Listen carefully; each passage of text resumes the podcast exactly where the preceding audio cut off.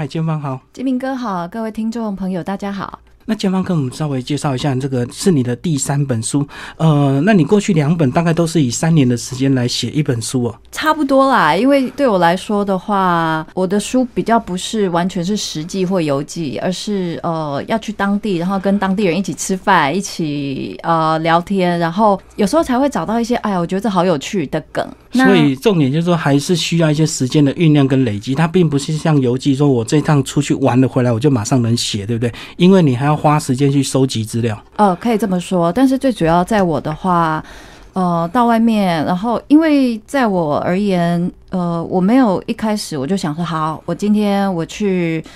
泰国玩，然后我要写泰国的哪一些点，然后就回来，然后就直接产出了。在我来说，比较不是这样，反而它会比较是一个无法计划的。在我书里面很多故事。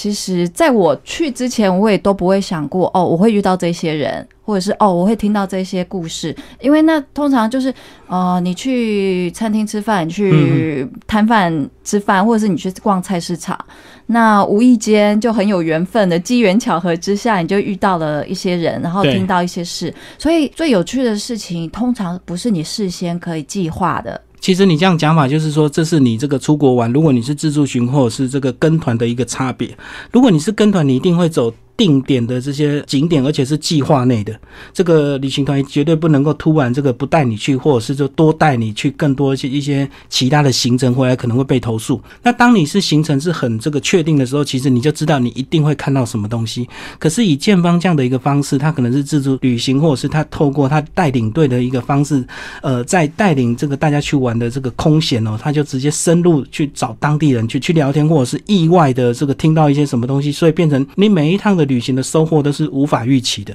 呃，可以是这样子，但是呃，因为我自己是有证照的导游和领队，所以我也很清楚，嗯，当一个团他在出团的时候，他背后的种种考量，我自己也很了解。嗯嗯。所以，毕竟它有它的好处啦，但它相对来说也有它比较呃不是那么令人有意外惊喜的方式。所以，在我来说的话，呃，举个例，像之前带团去韩国，嗯，那在韩国带团，当然就是服务客人啦，然后帮客人解决很多旅行上面的问题，因为这个就是工作。对。但是在我的话，我我蛮有印象，像之前去韩国啊，我们差不多有两个小时的时间在明洞。但是在这两个小时的时间，我就特地跑到明洞的他们的天主大教堂那边去，而其他人、其他团员就都在血拼，都在 shopping 了。是是，那就我的话，我难得有这一点时间，我就直接跑去那他们的天主大教堂。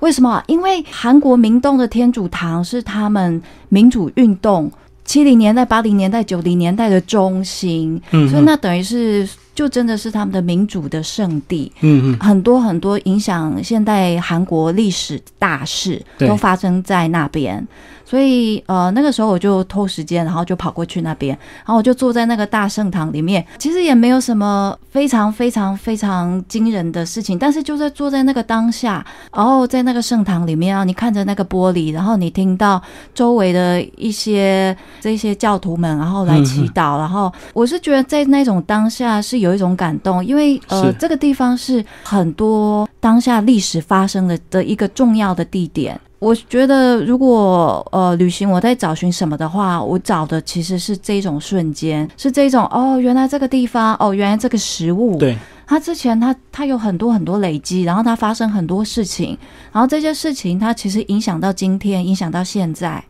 所以就是所谓的没有历史不是近代史，这个意思就是所有的历历史、所有的文化，它是一环扣着一环，它是不断不断的在往前，但是它又跟以前是有很大的关联的。甚至它会影响到现在，没错，没错，对，是它是一个一直的不停的一个进行式。那其实呢，也是因为你这个工作，除了你这个工作之余，你能够去偷一些时间，因为有时候带到一个定点之后就是自由行嘛。然后那时候领队呢，这个每一个领队兴趣就不一样，有些人就是找个地方坐下来喝咖啡，等等那一两个小时。那你的兴趣可能就直接抓那一两个小时空档到处钻就对。没错，没错。嗯，因为如果你跟着走，可能那个景点你走好几遍，你也没什么感觉。总是还可以从不同呃。因为你去是跟不同人去嘛，就算一样的点，所以还是可以找到一些你自己喜欢的的一种小确幸啦。嗯嗯，在我的话是这个样子。不过呃，接下来我也我跟工头坚大哥，我们之前也有在聊，就是除了这些比较按表操课的、比较制式的团以外，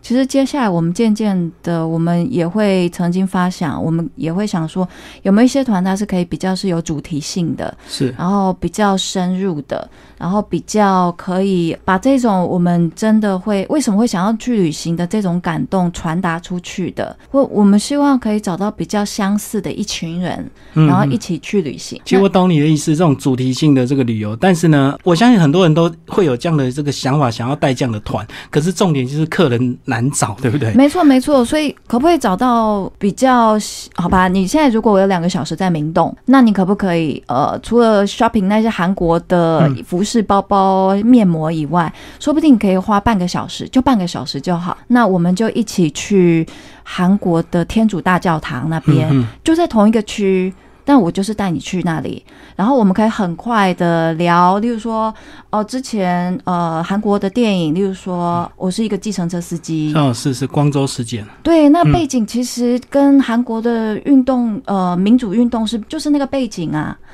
那你如果之前有看过那电影，你对韩国的近代史会有点兴趣的话，其实来到这个地方，你不可能没有感觉，是是甚至你会有一点感动在。我我懂你的意思，只是现在是客人难找，因为有些人这个他可能连台湾自己的这个民主运动的发展，或者是台湾原住民的一些历史，他都没有兴趣了，更何况他怎么会花时间愿意去日本、韩国？然后而且你知道吗？很多人出国都是难得去一趟哦，我就要好好的享受，好好的花钱，好好的 shopping，所以他真的不想花时间听你讲这些文化或历史的部分。但是这些人还是有啦，只是说要花时间去找到他们，嗯，没错。毕竟是少数。呃，虽然是少数，但是其实我们能服务的客人一团也才二十个人，对对对。所以一个月可能出的团数也不多。我倒是看其他旅行社也是有类似这样的一个主题导览或者是深度之旅，然后都是请所谓的这个呃历史或文化的一些达人来当领队。只是说这种比较没有办法变成常态团，可能就是三个月或半年只能开一团这样子。其实也是有可能啦，但是我相信不同的市场、不同的营运方式都是可以去试试看的。我倒觉得从你自己的粉丝来找比较快，因为大家已经认识你了，大家知道你对文化、食物之旅的这些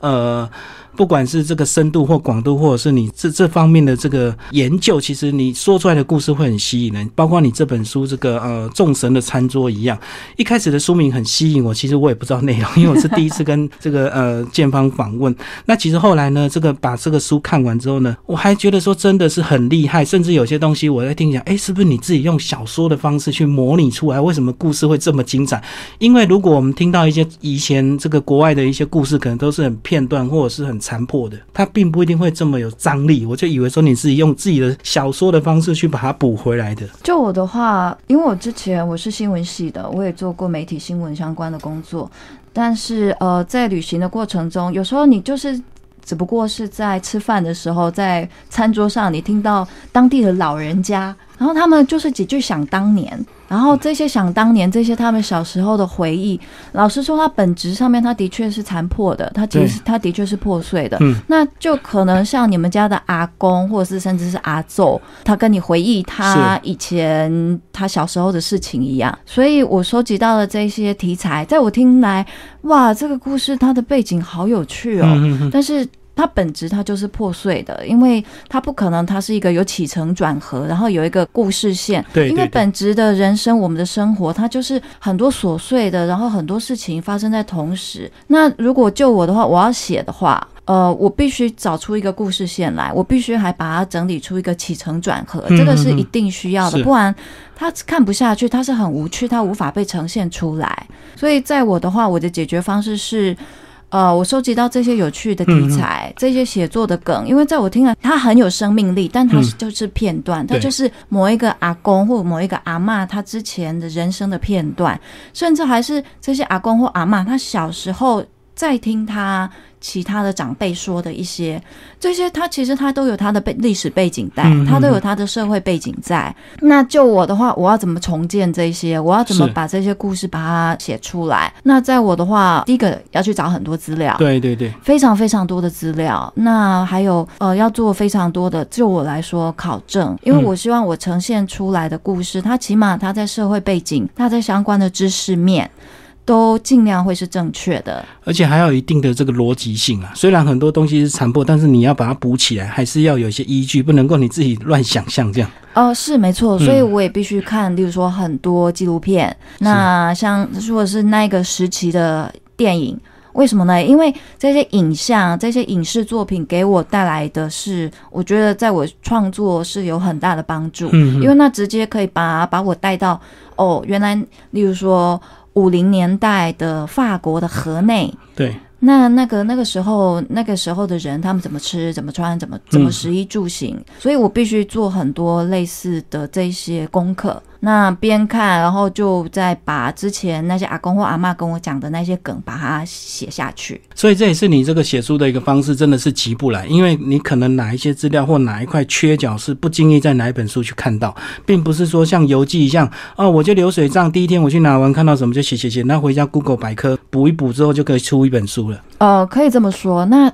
老实说，像金明哥说的那种游记作品，他也我觉得也很有趣啊，那也不是不好。不过就是我写的东西，呃，老实说啊，不是比较不是游记，那也比较不是实际，那不是呃一些让你觉得哦这个可以吃哦这个可以玩的那一种，比较是导南或指引类的书籍。所以金明哥，你看到这本书看完以后，有没有一些惊讶？有没有这是不是个意外？非常意外的惊喜。对，这个有点像我看这个神话故事一样，世界各国神话故事一样。但是这个神话有时候太科幻，你看的实在是无感。那你用以这个食物为角度去切入，真的又很活生生，而且还有带入这个历史的这些年代，你就会觉得说这个故事真的有它的可看性这样子。而且呢，其实你的角色也在里面，所以有时候我就会这个在现实跟虚幻中一直来跳脱，说，诶，你把你自己写进去，那当下你到了哪个地方去看，遇到这些人，我就想说，诶，那到底哪个部分是补上去的，哪个部分是真的？所以这个是我读这本书的一个乐趣，这样子。那其实呢，虽然你这个只有十一篇，看起来好像很短，可是呢，其实每一篇都很有可看性，都非常的精彩。而且呢，我这个呃看完第一遍之后呢，我又很仔细的又看了第二遍，也把很多细节去把它补起来的。那如果说你问我说对哪一篇呢最有这个感觉，我想要，那我们先来柬埔寨的餐桌这个鱼汤米线的诱惑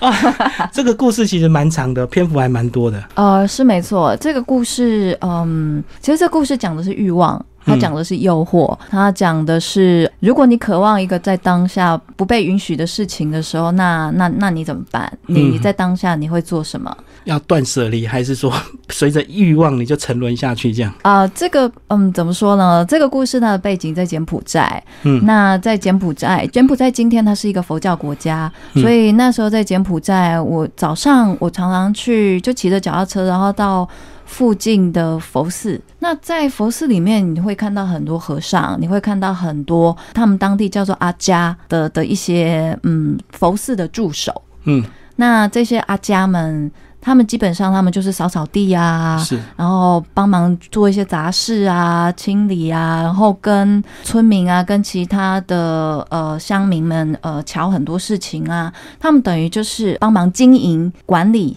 佛寺的人。其实听众朋友，你用现代的比较容易了解的名词，它有点像这个民意代表的办公室主任，就专门瞧事情这样子，然后瞧的差不多之后，哎，再请这个民意代表出面这样子。哦，你这样子的例子好像很很接地气。也可以说这可以说个像有钱人的啊管家一样啊，有钱人管家也是管东管西，什么都要管，哦所以他可以很卑微，他也如果他很精心做的话，他也是一个非常重要的职务，因为有钱人管不了那么多事，一定要靠所谓的这个管家帮忙处理所有的事情。啊，可以这么说，所以这个是在柬埔寨的佛是一个我觉得啦很有趣的生态，嗯就是呃，在像这样子的上座部佛教的国家，和尚是非常尊贵的，是，你遇到他们，你都必须双手合掌，然后跟他们行礼。而合掌的位置还有关系，对不对对？对对对你对多，你多越崇敬他，你的手越高。没错没错，嗯可以可以从胸前，然后到下巴，然后到嘴唇，到鼻子，到额头。那如果你遇到国王的话，你可能就要往往头顶上，就是双手拱在。头顶这样。所以我们现在讲的是，呃，这个生态里面，它这些和尚们，他们是高高在上的，他们是很尊贵的，他们是备受崇敬的。那像这样子的话，他们基本上他们是双脚不能点地的，他们嗯其实是必须坐轿子的。如果你这是一个比喻的话，那谁是扛轿子的人？当然就阿加，对，扛轿子的人就是那一些阿家们，就是他们的助手。所以那个时候在不同的佛寺，然后看到这两群人，我我那时候觉得还蛮有趣的。是那跟不同的阿家、跟不同的和尚们聊天，然后打野狐禅，嗯跟他们分享一些故事以后，我才发现哦，原来这个是在柬埔寨一个很特别的，这是一个还蛮特别的一个现象，因为对在别的国家里面，就算在别的南传佛教国家，也不见得会这个样子。就没有阿家这个角色，可能就是要小和尚或年轻的和尚去做这些琐事，这样。对，那为什么会这个样子呢？我再继续听，我再继续看。哦，我后来我才知道，柬埔寨大家应该都听过吴哥，嗯吴哥窟世界七大奇景。对，对，那那个是好吧？全世界最大的印度教的遗址其实不在印度。很有趣的是，它不在印度，而是嗯它是、它它就是吴哥，它在柬埔寨。寨。嗯，所以大家想一下，那也只不过是差不多最辉煌的时期是十一世纪，差不呃差不多十一世纪到十四世纪这一期间。嗯那这是印度教，那印度教它是有僧侣的。它是呃，这些僧侣他们必须去筹办、去呃影响这一些这个社会的运作，所以它才会有那么可观。今天我们去，我都会，我们都会哇，我觉得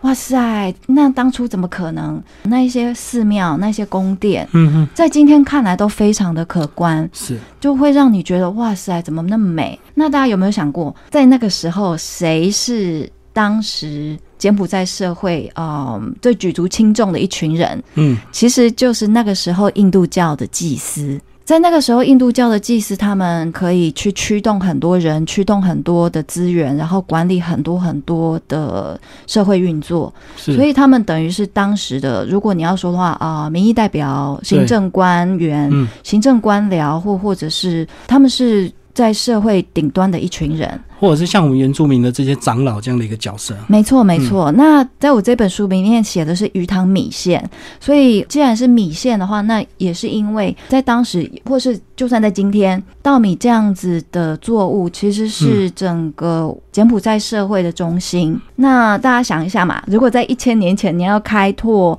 热带丛林、热带雨林，然后你还要再把它开拓成农田，嗯然后不止如此哦，稻米需要什么？需要灌溉，是要水，所以需要水，所以它需要很多的水郡，需要很多的沟渠。那这是非常大、非常庞大的社会工程，这是一个水利工程，对，所以它需要很多人，它需要很多呃力量。所以他其实他们是政治家，嗯嗯，他们必须呃很有政治手腕，他们必须懂得跟很多人高博，跟很多人瞧事情。对，所以到后来，他们其实他们就是一群这个是这个社会里面最有权力的一群人。那这些人就是那个时候在古代的柬埔寨的印度教祭司，他们在印度教被佛教取代了以后，其实这一群人他们都还在。嗯哼，他们其实他们之前的一些信仰，他们的一些仪轨，其实也都还在，而且是代代相传到今天。嗯，那只不过是呃，柬埔寨它变成一个佛教国家，所以他们就必须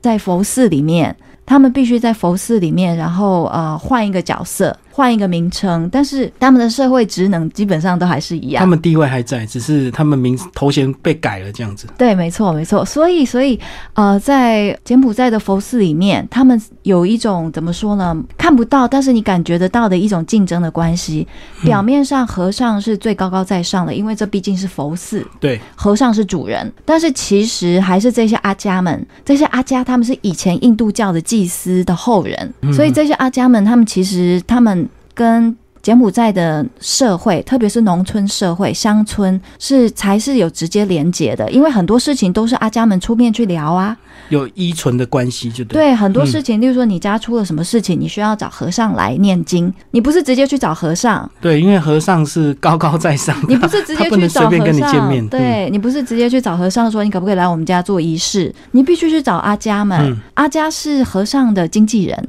对对，阿加是神圣和世俗之间的桥梁。对所以他们本身他们是很，他们本身他们是很社会化、很世俗、很精明、很干练的一群人。所以刚刚讲办公室主任有时候还可以变白手套，就是什么 黑白两道，什么事都要管，就对。对，所以这个故事，嗯，就是当呃一个和尚，一个青年的和尚，他在他的佛寺里面，他想要挑战这一群阿家们，但是这些阿家们，呃，他们看这一个和尚，这个主角。呃，一方面是个威胁，另外一方面又会觉得你吃米不知米贵，你不知道，感哎、恩就对，对，然后你也不知道世间事怎么巧，那你这个年轻人，你你你想要来挑战我们，事情有那么简单嘛？嗯，所以呃，到后来。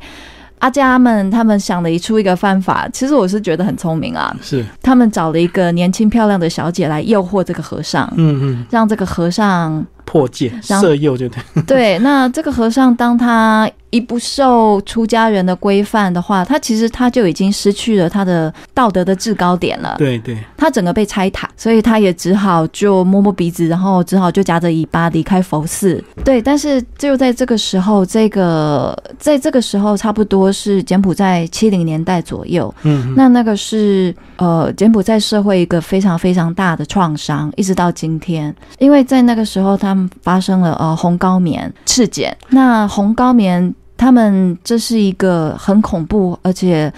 基本上没有任何人性的一个一个政权，他们呃消灭了整个柬埔寨四分之一的人口，嗯，而且所有的文化人，包括包括和尚、包括老师、包括工程师，等等于就是在社会上最高端的都被杀掉，对最有知识的一群人，最有文化的一群人，呃，特别是当时的很多佛寺嗯都被摧毁，然后和尚们也很多就死于非命。嗯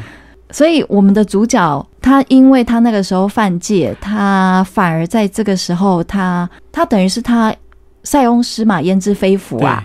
他等于他在一个快要被毁灭的时期，他等于他被放出一条生路。虽然他那个时候他是呃满怀屈辱的被驱赶的，嗯，就意外这个反而这个保留他的性命就对，对对对，所以这个故事讲的其实是呃权力，关于权力的诱惑，关于肉欲的诱惑，然后关于人在不同的可怕的处境里面，然后你要怎么生存。嗯嗯，这故事其实它表面上讲的是鱼汤米线。对对，但就我的话，我永远希望我写的东西不只是啊这个东西好好吃，然后去吃，然后多少钱在哪里。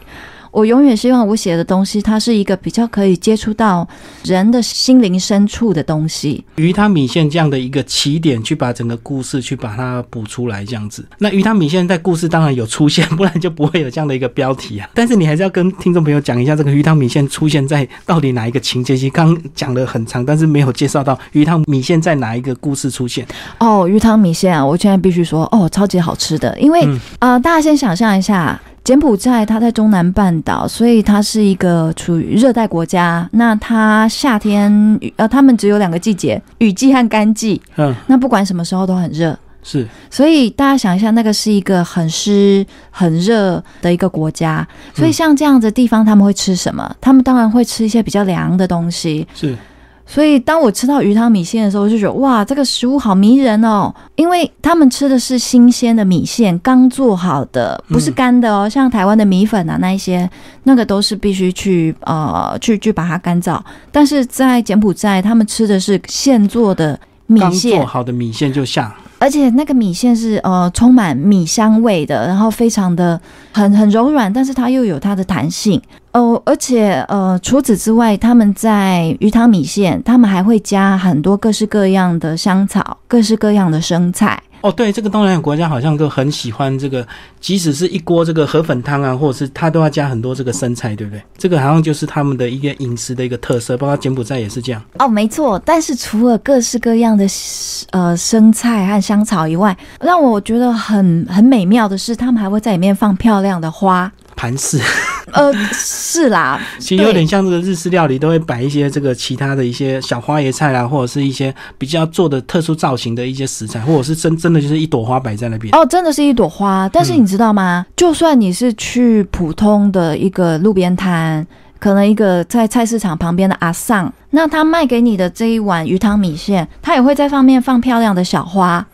那不为什么哦？因为我那时候看到这小花，我觉得啊，好漂亮。那我会把小花拿来吃，然后我吃了，我就嚼啊嚼啊，我觉得漂亮是漂亮，但是没有特殊的味道。哦，那我我那时候就问当地的朋友，就想你们这个花没有特殊的味道，到底要干嘛就对？为什么要这样呢？嗯，那干嘛要放花？对，他们就很理所当然的说，因为漂亮啊，因为美丽呀、这个就是我们中国讲的色香味俱全了。这个眼睛，这个我们看到也是要看得很舒服，不是只有东西好吃就好。对，那大家要知道，这个不是呃一个非常昂贵的料理，也不是在餐厅里面那种呃你一定要有盘饰，一定要有装高饰。档餐厅不是哦，不是哦，那个就只是一个普通的小摊子，甚至是路边摊，甚至是一个活动的、推车的那种小流动摊。对对，那他们也会在里面放小花，漂亮的小花，而且就只是为了漂亮啊，有为了美丽而已。是。所以我吃到这个花的时候，我顿时我会哦醒悟过来，我就突然领悟哦。哦，原来就是这样，难怪难怪你们呃吴哥窟会那么的美，嗯，难怪这些石雕像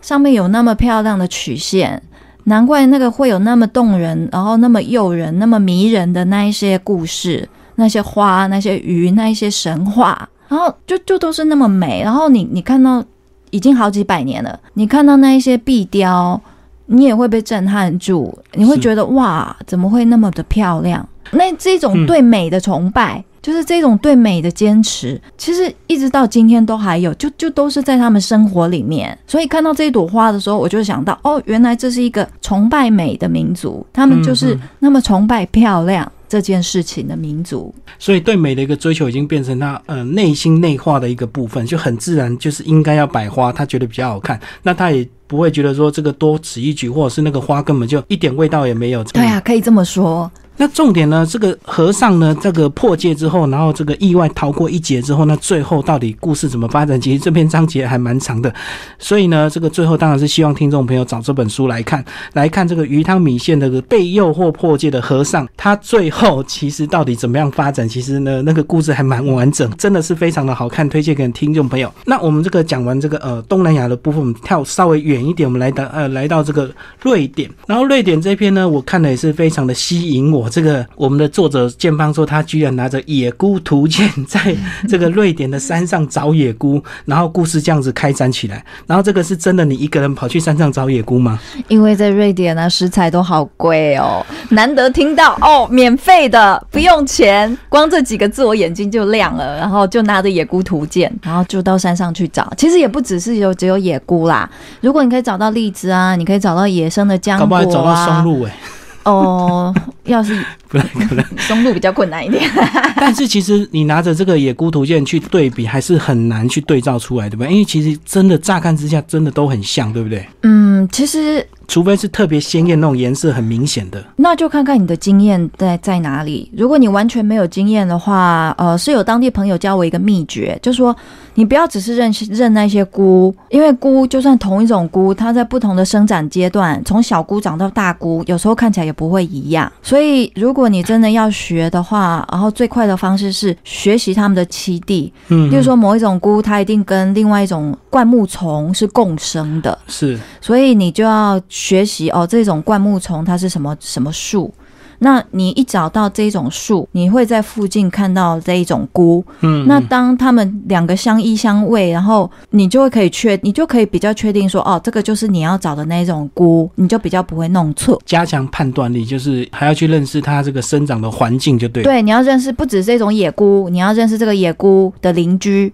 嗯嗯，这个野菇跟某一些邻居长在一起，当你看到邻居的时候，那些菇十之八九不会错。可是有没有一个刻板印象，就是呃鲜艳的菇就一定是有毒这样子？是不是大部分的比例上都是这样子？如果从比例上面来说的话，有可能是，反正啦，呃，我学到一点就是，你只能采你你觉得 OK 的，那你觉得不 OK 的，或者是你不确定的，就都不要采。嗯，嗯又或者是在欧洲的一些国家，呃，当地的药局、当地的甚至一些比较小的类似杂货店那样子，他们有一些还蛮有人情味的服务。帮你鉴定啊。对他们有一些呃，有一些药局可以帮你挑那些菇，但是是要看哪一些地点啊，有些有，有些没有。就是这个呃社区服务就对了。呃，是啊，当那个季节，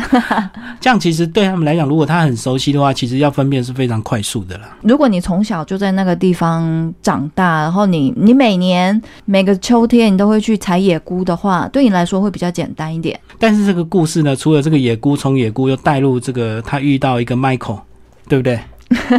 跟我讲这两个这个呃 两位男人的爱情故事。哦，这个故事啊，老实说，就是两个大叔的爱情故事。但是嗯在找野菇的时候，其实看一看，我到后来我实在是不是很确定，所以我就只好偷偷的，我还以为没人看到，就把野菇我采到的野菇把它丢掉。哦，不确定就算了。对，但是嗯在那个时候就刚好有一个人，嗯，他就过来，然后就觉得、啊，你怎么可以这个样子呢？嗯浪费，浪费对啊不吃这样。你踩了你就要吃啊，你你不吃你就不要踩啊，嗯是没错啦，因为都是我错，也只好让他念。那到后来哦，那个朋友他就叫做麦肯，然后麦肯就说：“好吧，那你就跟我们一起走。”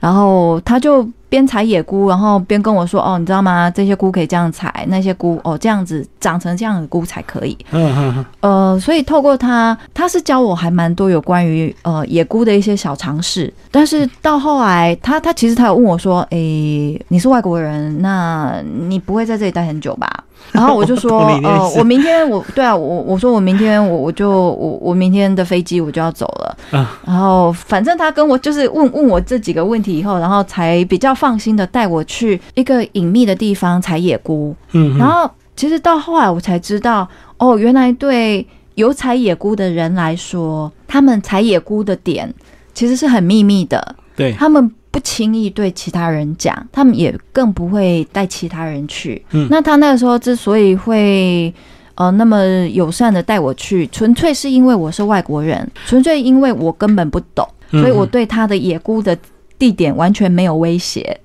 对这个其实书里面有写到这个，包括这个他的阿公或他的爸爸呢，一定要到临终前才会告诉小孩这个采菇的地点，绝对不会在 在世他还能采的时候告诉你，这样子就是怕被破坏，或者是以后他就采不到了。啊，这个是比较极端的例子啦。嗯不过我倒是真的听过他们说，他们家里面的，例如说老祖父，嗯，每年秋天都会去某一个地方采野菇。然后在哪里采呢？其实这地点有时候真的比较，他真的很宝贝的地点，他不会轻易的跟人家讲。是有时候跟家里的小辈，例如说儿儿子辈、孙子辈，也不见得会讲，因为有时候老人家会觉得，哎呦，这些儿孙哦，嘴巴都很松，那大嘴巴就大嘴巴，然后都会随便乱讲，然后一讲出去你就收不回来，你知道吗？那如果明年有人来采怎么办？嗯，嗯后年有人来踩怎么办？啊，踩了不止踩了，还把那个秘密点把它破坏了怎么办？哦，就是甚至把它的这个呃生长的地方就把它整个破坏掉，这个以后都长不出来，也是有可能。对对对，所以其实真的有在采野菇懂得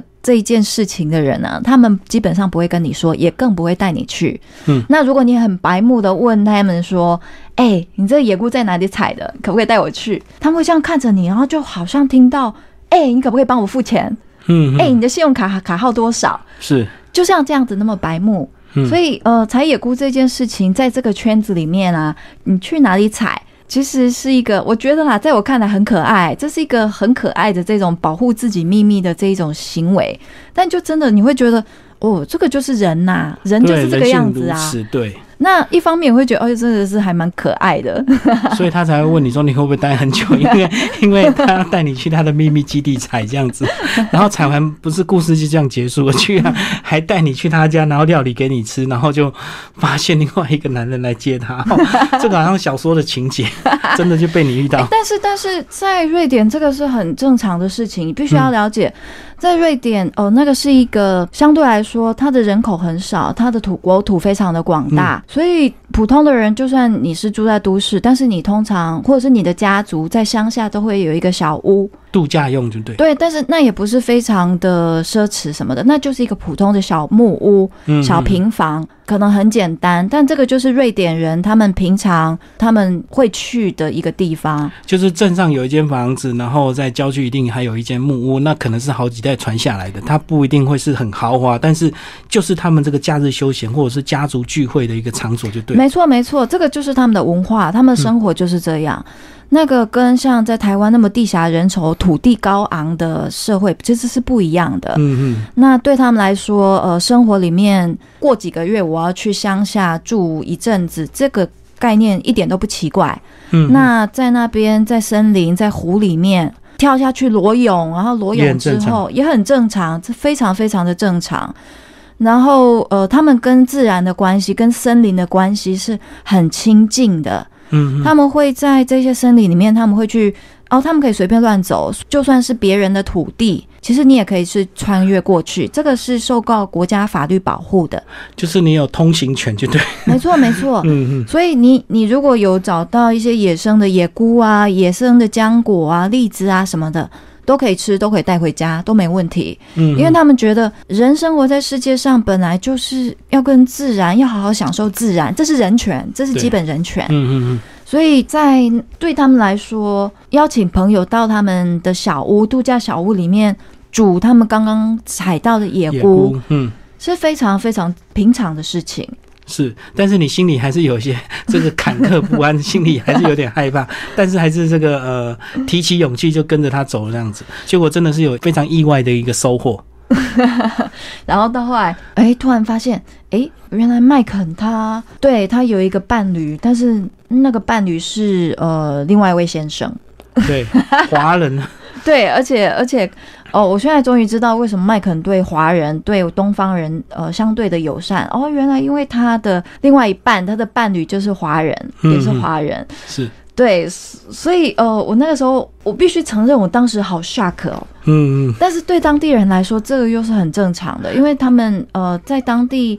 同性伴侣组成的家庭其实是很正常的。对，那个法条很早就通过，就对，对，所以、呃，当地就是整个瑞典社会，他们对，例如说同性婚姻这件事情，其实是很稀松平常的。那个就就是就是人家的事，就是人家的生活。就很自然是呃人权的一部分，就对。如果你想要跟同性的一个人结婚的话，对，所以，但是我必须承认，我在那个时候突然看到两个大男人手牵手。然后其中 一个大男人，他又哦，这是很不经意的动作，他就亲了他的头发，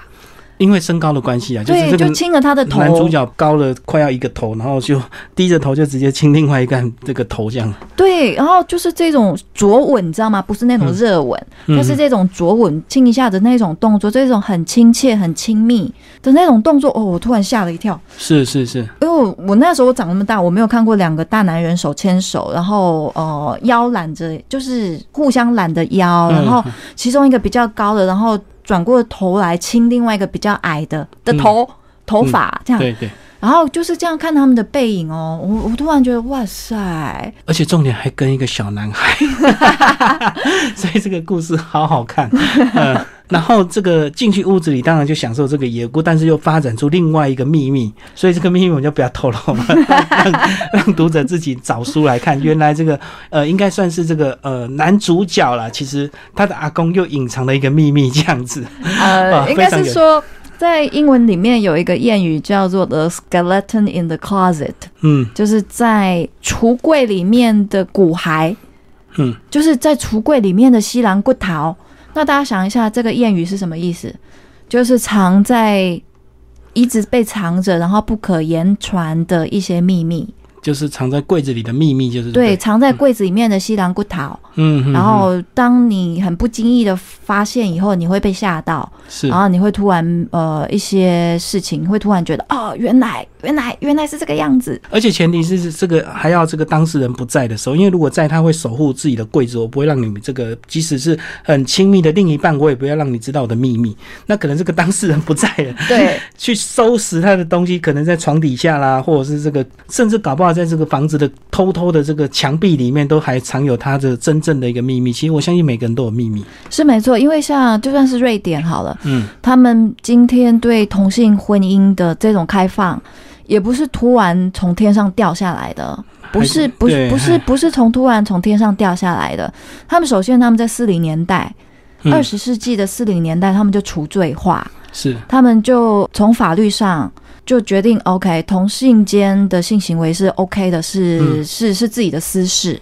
那大家要了解一点，四零年代在其他的欧洲国家，这个都还是刑事犯罪。嗯嗯例如说在英国，英国它在六零年代其实都还是刑事犯罪。所以之前呃有一部电影叫《Enigma》，《Enigma》这部电影它讲的是一群英国的科学家们，然后聚在一起，然后想要破解纳粹的的密哦，码。密码对对对，《Enigma》那个电影里面，那个主角他就是同性恋。嗯那在这个电影里面，其实大家也有看到，他一开始他其实他要去自杀，为什么？因为他就是在当时的英国法律不被允许。不被允许的。他要因此，他必须，他可能要去呃一些乐界啊，或者是被关，这是很可怕的事情。但是瑞典在四零年代的时候，他们就已经除罪化了。是，那除罪化以后，他们他们渐渐渐渐的，呃，一直到他们同呃合法的通过同性婚姻，然后到一直到今天，他们也是慢慢走过来的。因为呃，瑞典他们呃，其实也是一个新教国家，相对来说，相对来说也是比较呃，例如说老人家好了，老人家也是相对一些比较保守的，所以呃，麦肯就是这个故事的主角，他的祖父，嗯，在他年轻的时候，就算他是同性恋，就算他是男同志。他能做什么？他也什么都不能做。他不敢讲，因为那时候还有这个刑事的一个这个法则，这样。对他，他也没办法出柜，他没有，就是也也没有这个概念。那他也只能怎么办？找一个女生，找一个太太，然后就就像断背山一样，嗯，掩饰他的这个这个先天的这个倾向，这样。对，那到后来他也只能他过着一种双面的人生。所以这个阿公，他把他采香菇的秘密地点。当成是一个呃，他每年秋天他会去秘密的基地采菇，然后这是一个和他的一辈子的同性恋人相聚的一小段时间，这是一段偷来的时光。所以他的另一半也会跟他的家人，这个每年秋天他要到一个秘密的地点采菇，然后因为是呃这个采菇的秘密地点不能够告诉你们，所以这个到最后死掉之前才会告诉他们这样子。呃，可以这么说。嗯，所以两个都各自隐藏着一个秘密，结果你不小心就把这个结局讲出来。哎呀，我把它讲出来怎么办？但是还好，我们只讲了两个故事，但是这篇有这本书有十一个故事，所以还有很多九，还有另外九个故事，这个让你们自己买书来这个阅读。好，最后帮我们总结这本书好不好？呃，这本书其实其实你这样子一直透过这个呃食物的一个美食的一个起点，去深入各世界各国的一个文家，去切入它的文化或历史。那你有没有想过，你这本书写出来之后，呃，你期待什么样的人来阅读呢？其实我倒是没有想那么多，哎，嗯。我比较想要分享的，比较是哦，食物很好吃啊，大家都喜欢吃美食，这是一定的，我自己也很喜欢。嗯，但是我一直相信，食物除了好吃以外，大家不要只是一直停留在口腔期。嗯，是。就我们不只是一张嘴巴，我们也不只是一个胃而已。嗯，其实透过食物，你可以想到，你可以学到更多、更深的东西，更有趣的东西。所以，如果大家都只是张开嘴，然后一直吃、一直吃、一直吃的话，呃，然后只停留在这边，我觉得是相对可惜的事情。因为在我看来，食物是一个，嗯，它是一个连接，它是一个媒介，那它可以带你去一些你之前没有去过的地方，进入到别人的故事里面。嗯，那那些故事，它可能就是所谓的文化，所谓的历史，那所谓的人文素养，所谓的一些你可能乍听之下很干、很 boring，然后枯燥的东西，但是其实一点都不会，因为你透过食物这个角度切入的话。它很有趣啊，它真的非常的有趣，而且它是有血有肉，而且色香味俱全。可是我看建芳，你这个过去写的这个 三本书啊，几乎都围绕着这个其他国家的一个料理。那你自己有想过写一些我们中国或台湾的一些料理吗？哦，当然有啊，也是有打算。像呃，像下一本书的话，如果收集到足够的题材，我也会希望写一本有关于台湾的。嗯，那特别是嗯，像我。十月的时候，文化部会邀请我去纽约的台北驻纽约文化中心去办一个讲座。是，那那个讲座就会是以食物、以文学、以旅行的角度来讲台湾。哦，所以台湾的这个故事为出发点就对。对，所以我现在呃，我也在一直收集，然后是跟大家呃讲说，哎，你们有什么有关于台湾的本地我们自己的故事的话，欢迎跟我分享，因为这些梗我很需要这些梗。哇，这个透过你这样现在收集，然后到时候分享，那相信很快你第四本书关于我们台湾的文化的一个美食，很快就会写出来。今天非常感谢这个建邦为大家介绍他这本新书《众神的餐桌》，然后商周出版，好，谢谢，谢谢。